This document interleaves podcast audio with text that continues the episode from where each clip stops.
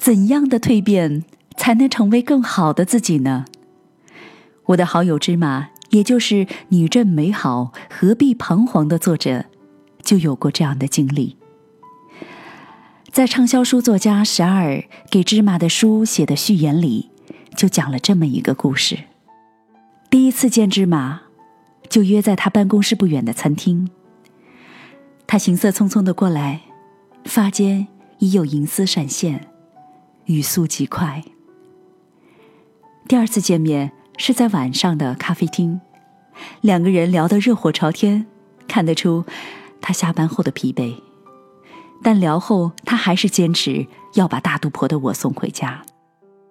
再见一次，是在西西弗书店的咖啡馆。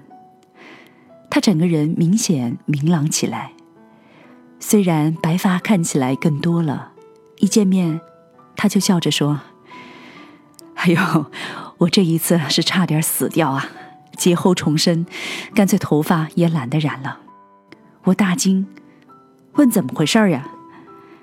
他说：“晕倒在办公室了，醒来后，自己挣扎着到医院看急诊，住院了。两年时间，依然是一个全然的新生。他推广食素，变身运动达人，日益从重度失眠中摆脱出来。我相信，没有这么一个经历转折，不会有《你这美好》这本书。”我们在一起聊天，很少聊感情或者家庭，多半是聊到文字。他有一个多年的文艺梦，只是这么多年时间精力都给予了家庭、孩子和工作。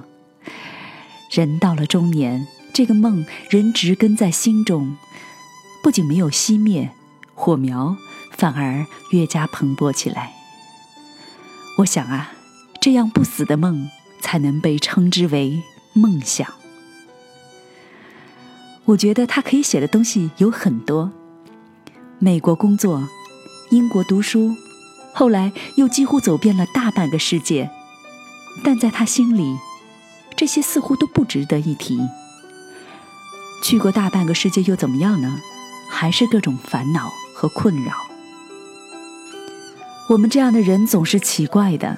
他人以为你身上闪闪发光的地方，自己偏偏就不愿意看到，也不愿意承认。因为对自己极为苛刻，身边又有太多优秀的人，所以太难觉出自己有何与众不同，出类拔萃。所以我们俩最有共同认知的地方，就是感觉到这种苛刻给自己带来的身体僵硬以及睡眠的困难。在等待去柬埔寨的候机室里，我再次见到了他。红色衬衣扎在牛仔裤里，白色檐帽，哇哦，完全的焕然新生。我打趣道：“敢把衬衣扎在牛仔裤的中年人，一定是自信的，因为我多少年都不敢这么穿了。这种心声是运动带给他的，更是思维的柔软带给他的。”他说：“他有过愤愤不平的时光，付出和得到的差距有点惨不忍睹。可当窒息在办公室，在躺在医院的时候，当下就觉得，任凭你们去争去抢吧，我妥协了。不放过自己的苛刻，会把自己变得像陀螺一样停不下来，可偏偏还得不到价值的肯定，因为这世间的许多事，没有了你，也不会。”坍塌。人总是需要给自己余地去活出自己的，否则别人看不到你在哪里，你已淹没在凡尘琐事里，淹没在别人对你的需要里。这是我从他的文字里，从他整个人的状态里深深感受到的，是他的半生经历所得吧。他还是那样麻利的香妹子。只是变得更加爽朗。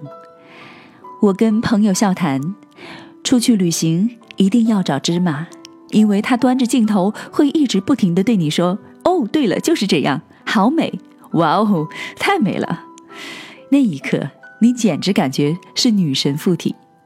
就因为这样，在他的镜头里，我有一张少见的大笑的照片。